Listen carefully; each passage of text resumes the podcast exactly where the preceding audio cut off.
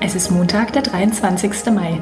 Herzlich willkommen bei der Morgenstimme. Mein Name ist Lisa Könecke. Guten Morgen. Und das sind heute unsere Themen. Die internationale Fachkonferenz Excite findet Anfang Juni in Heilbronn statt. Auch ab 2028 hält kein Intercity in Heilbronn. Und die Volkszählung in der Region ist angelaufen. Kopenhagen, Genf, Porto und jetzt auch Heilbronn. Vom 2. bis 4. Juni findet in Heilbronn auf der Theresienwiese die internationale Fachkonferenz Excite statt. Gleichzeitig ist die Theresienwiese auch Schauplatz eines kostenlosen Nachhaltigkeitsfestivals namens Wild Spaces. Vor allem junge Menschen soll das Festival ansprechen. Organisiert werden beide Veranstaltungen von der Experimenta. Für die drei Excite-Konferenztage steht einiges auf dem Programm. Unter anderem ein Vortrag von der englischen Autorin Lucy Hawking, der Tochter von Stephen Hawking, zum Thema Wissensvermittlung an Kinder. Neben dem Programm auf der Theresienwiese, inklusive Gala-Dinner und anderen Events, bieten die Organisatoren unter anderem auch eine Abendveranstaltung in der Experimenta sowie kleine Testfahrten mit dem autonomen Minibus, der derzeit entwickelt wird, exklusiv für die Excite-Teilnehmer an. Excite ist für Fachpublikum aus dem Bereich Wissenschaftsvermittlung gedacht. Prinzipiell kann sich aber jeder anmelden. Vor Ort kann man sich noch eine Karte besorgen. Für einen Tag kostet diese rund 460 Euro. Das Nachhaltigkeitsfestival Wild Spaces dagegen ist kostenlos und steht allen offen. Es soll vor allem jüngere Besucher zwischen 14 und 30 Jahren anlocken.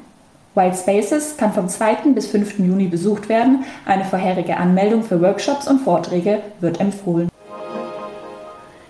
Eigentlich galt es als sicher, dass Heilbronn im Jahr 2028 einen IC-Anschluss bekommt. Dieser lang ersehnte Wunsch scheint sich jetzt aber in Luft aufzulösen. Davon geht der Regionalverband Heilbronn-Franken nach einem Gespräch mit der Nahverkehrsberatung Südwest aus. Die Bahn sah in bisherigen Planungen vor, dass im Jahr 2028 erstmals wieder ein Fernverkehrszug in Heilbronn hält. Ein Intercity, der zweitschnellste Zug der Bahn sollte dann im Zwei-Stunden-Takt zwischen Tübingen und Bamberg über Heilbronn fahren.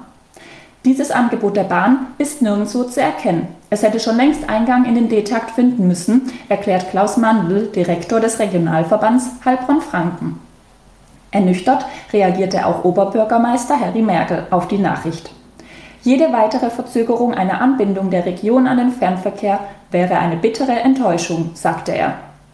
Merkel will nun erneut das Gespräch mit der Bahn suchen und sich zudem intensiv mit allen regionalen Akteuren beraten, welche Schlüsse aus den neuen Erkenntnissen gezogen werden können. Für Mandel und Merkel steht als Konsequenz fest, dass die Region geschlossen alles dafür tun müsse, dass die Anschlüsse zu den Knotenpunkten Stuttgart, Mannheim, Würzburg und Nürnberg verlässlich werden. Seit einer Woche sind Erhebungsbeauftragte in Stadt und Landkreis Heilbronn für den Zensus, auch bekannt als Volkszählung, unterwegs. Sie laufen Häuser ab und sammeln stichprobenartig Daten. Wegen der Pandemie wurde der Zensus von 2021 auf dieses Jahr verschoben. Die Volkszählung dient dazu, herauszufinden, wie viele Menschen in Deutschland leben, wie sie wohnen, arbeiten und welche Nationalität sie haben. Die Daten laufen dann beim Statistischen Landesamt zusammen. Die Haushalte sind zufällig ausgewählt und werden in kurzen Interviews von rund fünf Minuten befragt. Die Europäische Union verpflichtet ihre Mitgliedstaaten, alle zehn Jahre einen Zensus durchzuführen. Dieser läuft noch bis zum 31. Juli. Die Auswertung der Daten wird dann voraussichtlich bis Ende 2023 dauern.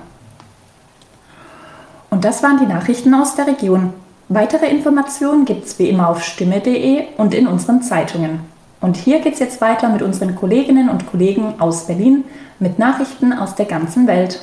Vielen Dank und einen schönen guten Morgen. Ich bin Sabrina Frangos und das sind heute unsere Themen aus Deutschland und der Welt. Verkaufsstart des 9-Euro-Tickets, Ukraine verlängert Kriegsrecht und SIPRI, Welt nicht auf Krisen vorbereitet. So billig war öffentlicher Personennahverkehr in ganz Deutschland wohl noch nie. Ab heute startet nämlich der flächendeckende Verkauf des 9-Euro-Tickets für Busse und Bahnen. Ja, damit können dann Millionen Menschen im Juni, Juli und August überall im Land den Nahverkehr nutzen. In einigen Städten gibt es das Ticket sogar schon. David Riemer weiß mehr. Ab wann soll das 9-Euro-Ticket denn ganz konkret gelten und womit darf man dann überhaupt fahren? Ja, und zwar ab dem 1. Juni und dann jeweils im Juni, Juli und August für den ganzen Monat. Nicht möglich sind also gleitende Vier-Wochen-Zeiträume, etwa von Mitte Juli bis Mitte August. Fahren kann man bundesweit in allen Bussen, Straßenbahnen, U- und S-Bahnen und Zügen des Nah- und Regionalverkehrs, egal ob von der Deutschen Bahn oder anderen Anbietern. Nicht genutzt werden kann der Fernverkehr mit ICE, Intercity und Eurocity, den grünen Flix-Zügen und Fernbussen und äh, das Ticket gilt nur für die zweite Klasse. Wo kann man das Ticket ab heute denn eigentlich überall kaufen? Also die Bahn und viele Verkehrsverbünde haben den Verkaufsstart schon für heute angekündigt. Man kriegt das Ticket ganz normal an Automaten, Ticketschaltern oder auch äh, online bei den Verkehrsunternehmen. Die Branche plant auch eine gemeinsame Internetverkaufsplattform, da haben aber nicht alle drauf gewartet. In Stuttgart, Freiburg oder auch Wuppertal zum Beispiel, da gab es einen Frühstart, dort sind schon einige tausend Tickets weg. Und wie groß wird der Andrang? Kann man das schon ungefähr abschätzen? Also genau weiß das niemand. Es wird aber mit ungefähr 30 Millionen Ticketnutzern pro Monat gerechnet. Ähm, davon geht der Verband deutscher Verkehrsunternehmen aus. Das ist aber nur eine Schätzung. Politik und Branche setzen darauf, dass die Aktion jetzt viele dazu bringt, sich überhaupt einmal richtig damit zu befassen, wann und wie Busse und Bahnen im Umkreis eigentlich fahren. Es ist auch noch unklar, ob das 9-Euro-Ticket für gehende Lehrer an den Tankstellen sorgen wird, weil halt viele Lust kriegen, vom Auto auf Bus oder Zug umzusteigen. Was man wissen muss, gleichzeitig vom 1. Juni bis 31. August wird nämlich die Energiesteuer heruntergesetzt. Der Steuersatz für Benzin wird so um fast 30 Cent sinken, für Diesel um 14 Cent. Das hält vielleicht den einen oder anderen vom Kauf eines 9-Euro-Tickets ab. Fahren denn dann ab dem 1. Juni auch mehr oder einfach längere Züge? Also die Branche will alles auf Schiene und Straße bringen, was möglich ist, auf einen Schlag und für begrenzte drei Monate in großem Stil Extrafahrzeuge zu bestellen und Fahrpersonal dazu, geht aber nicht. Es sollen aber ein paar Reserven aktiviert werden, das sagte mir ein Sprecher vom Verband der Verkehrsunternehmen. Die Bahn will angeblich 40 bis 50 zusätzliche Doppelstockwagen betriebsbereit machen, viel mehr ist wohl nicht drin, ob das aber was bringt, großes Fragezeichen. Mehr Aufwand wird durch das 9-Euro-Ticket zwangsläufig auch für die Reinigung und den Service Service entstehen. Die Ukraine hat das seit Ende Februar geltende Kriegsrecht am Wochenende um weitere 90 Tage verlängert. Das Parlament in Kiew stimmte angesichts des russischen Angriffskriegs auch für eine Verlängerung der Generalmobilmachung bis zum 23. August. Heute wird dann im ersten ukrainischen Kriegsverbrecherprozess das Urteil gegen einen angeklagten russischen Soldaten erwartet. Ulf Mauder mit den Infos aus Moskau. Der erst 21 Jahre alte Panzersoldat hat gestanden, Ende Februar einen Zivilisten erschossen zu haben. Der 62 Jahre alte Mann wurde offenbar Zeuge, wie die russischen Soldaten ein Auto gestohlen hatten und fliehen wollten. Zuvor war ihre Panzerkolonne nach dem Einmarsch in die Ukraine unter Beschuss geraten. Der russische Soldat hat Reue gezeigt und sich entschuldigt. Sein Verteidiger plädierte auf Freispruch, weil er auf einen Befehl hingeschossen habe. Die ukrainische Staatsanwaltschaft aber lässt das nicht geltend. Sie hat eine lebenslängliche Haft gefordert. Der Krieg gegen die Ukraine wird natürlich auch beim Weltwirtschaftsforum in Davos im Mittelpunkt stehen. Beim Thema Ukraine geht es dann konkret um die Folgen auf Lieferketten, Energieversorgung und natürlich auch Nahrungsmittelsicherheit. Und die Liste der heutigen Redner, ja, die ist prominent. Tine Klimach weiß mehr. Das erste Wort beim Weltwirtschaftstreffen wird der ukrainische Präsident Zelensky haben. Er wird digital zugeschaltet und die Auftaktrede halten. Später sind der Kiewer Bürgermeister Vitali Klitschko und sein Bruder Wladimir zu Gast. Auch Wirtschaftsminister Robert Habeck wird in einer Diskussionsrunde darüber sprechen, wie Deutschland weniger abhängig von russischer Energie werden will. Bundeskanzler Olaf Scholz hält am letzten Tag in Davos eine Rede. Bei dem viertägigen Treffen in den Schweizer Alpen diskutieren fast 2500 Teilnehmer aus Politik, Wirtschaft und Gesellschaft über Lösungen für internationale Probleme. Ein neuer Bericht des SIPRI-Instituts zeichnet ein ziemlich düsteres Bild von der Zukunft auf der Erde. Eine giftige Mischung aus Sicherheits- und Umweltkrisen bringe neue Risiken für den Frieden und die Entscheidungsträger, die seien darauf nicht vorbereitet. So warnen jedenfalls die Stockholmer Friedensforscher in ihrem heute veröffentlichten Bericht. Sigrid Harms mit den Infos aus Skandinavien. Von was für Krisen sprechen die Friedensforscher denn überhaupt? Also wenn man den Bericht liest, dann könnte man meinen, unsere Welt ist kurz vor dem Untergang.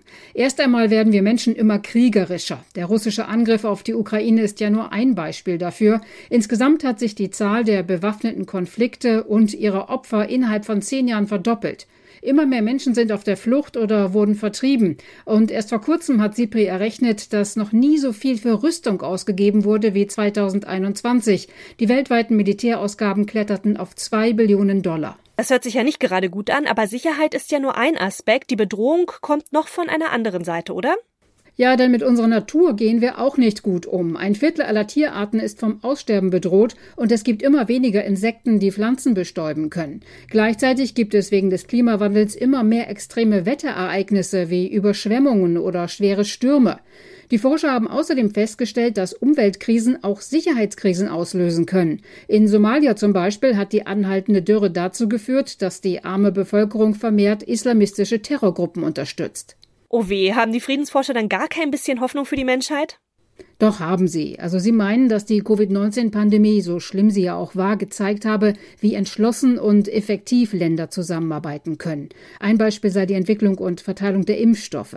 Leider sei es aber so, dass viele politische Führer nicht mehrere Krisen auf einmal bewältigen könnten. Nun haben wir Krieg in Europa und andere Probleme geraten schnell aus dem Fokus und das sei nicht gut. Es gelte, die politischen Entscheidungsträger weltweit wach zu rütteln, damit sie die Probleme erkennen und handeln. In unserem Tipp des Tages dreht sich heute alles um Wärme. Die Heizkosten, die sind ja deutlich gestiegen und das macht natürlich vielen Mietern ordentlich Sorgen. Thomas Bremser hat sich informiert. Mit welchen Nachzahlungen sollte ich denn als Mieter im kommenden Jahr rechnen? Also für Gas muss ich im Schnitt mit rund 12 Cent pro Kilowattstunde rechnen, vermutet der Deutsche Mieterbund. Das ist ein Plus von satten 83 Prozent im Vergleich zum Vorjahr. Bei Neuverträgen ist es tendenziell noch mehr. Wer schon jetzt wissen will, welche Kosten auf ihn genau zukommen, kann den Nachzahlungsrechner der Stiftung Warentest nutzen. Angenommen, mein Vermieter verlangt schon jetzt, dass ich eine höhere Vorauszahlung zahle, muss ich das dann auch wirklich machen? Der Deutsche Mieterbund sagt Nein, einen grundsätzlichen Anspruch auf höhere Vorauszahlungen habe der Vermieter nicht. Außer in zwei Fällen, nämlich dann, wenn sich ein Saldo zu Lasten der Mieterin oder des Mieters ergibt und abzusehen ist, dass die bisherigen Vorauszahlungen nicht ausreichen. Wenn der Vermieter eine höhere Vorauszahlung fordert, sollte ich mir als Mieter das genau erklären lassen. Am Ende muss ich dann wohl aber doch zahlen, denn mache ich das nicht, kann ich fristlos gekündigt werden. Sollte ich mir denn als Mieter für das kommende Jahr vielleicht besser Geld zurücklegen? Ja, der Mieterbund rät in der Tat dazu, schon jetzt etwas Geld anzusparen, um im kommenden Jahr die Mehrkosten begleichen zu können. Ich könnte aber auch schon in diesem Jahr freiwillig eine höhere Vorauszahlung mit meinem Vermieter vereinbaren, um halt später keine allzu große Nachzahlung machen zu müssen. Welche Möglichkeiten habe ich denn als Mieter, wenn ich die Kosten nicht tragen kann? Ja, in diesem Fall rät der Deutsche Mieterbund auf jeden Fall, das Gespräch mit dem Vermieter zu suchen. Es gibt die Möglichkeit, sich zum Beispiel auf eine Ratenzahlung zu einigen. Außerdem sollte ich mich informieren, ob ich vom Staat eventuell einen Zuschuss bekommen kann, zum Beispiel über das Wohngeld. So, die Nebenkostenabrechnung ist da. Wie lange habe ich denn dann Zeit, die Schuld zu begleichen? Ja, in der Regel 30 Tage, außer ich finde Fehler in der Abrechnung, dann muss ich äh, das dem Vermieter unverzüglich mitteilen. Um keine Kündigung zu riskieren, sollte ich dennoch erstmal bezahlen unter Vorbehalt. Kann mir äh, dann aber die Originalbelege zeigen lassen vom Vermieter, um die Abrechnung zu prüfen. Kann mir eigentlich gekündigt werden, wenn ich die Nachzahlung für die Nebenkosten nicht rechtzeitig begleiche? Ja, das ist noch nicht höchst richterlich geklärt. Dennoch sollte ich als Mieter vorsichtig sein, denn Urteile von Amts- und Landgerichten zeigen, dass Nichtzahlungen schon zu Kündigungen geführt haben. Und das noch. Es ist das Ende eines Traumpaares. Bibi und Julian Klaassen haben sich getrennt. Das Influencer-Paar hat sich am Gymnasium in Köln ja kennengelernt und auch lieben gelernt. Mit 19 Jahren sind sie bereits zusammengezogen, haben dann geheiratet und zwei Kinder bekommen und sich dabei ein richtiges Imperium aufgebaut mit Millionen Followern auf Instagram und YouTube. Sozusagen vom Schulflirt zur ganz großen Instagram-Liebe. Sie haben ihre Fans natürlich täglich mit Einblicken in ihr Leben versorgt. Die letzten Wochen gab es dann aber auf einmal keine Updates mehr.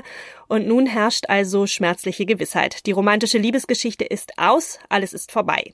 Das haben beide bestätigt, den Fans bricht es natürlich das Herz. Nun stellt sich aber auch für beide die Frage, wie ihre Online-Karriere ohne den jeweils anderen eigentlich weitergehen kann.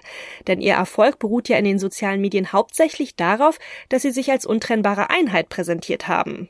Ja, und die Einheit, die ist jetzt dahin.